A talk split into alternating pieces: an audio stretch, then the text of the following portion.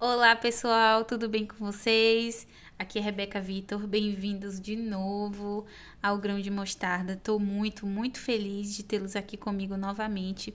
E hoje o nosso tema vai ser sobre o amor. Vocês devem estar se perguntando, é gente, de novo sobre amor?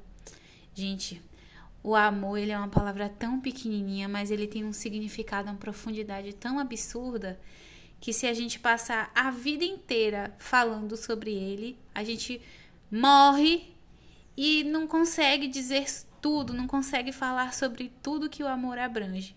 Então, sim, hoje o nosso tema será sobre o amor.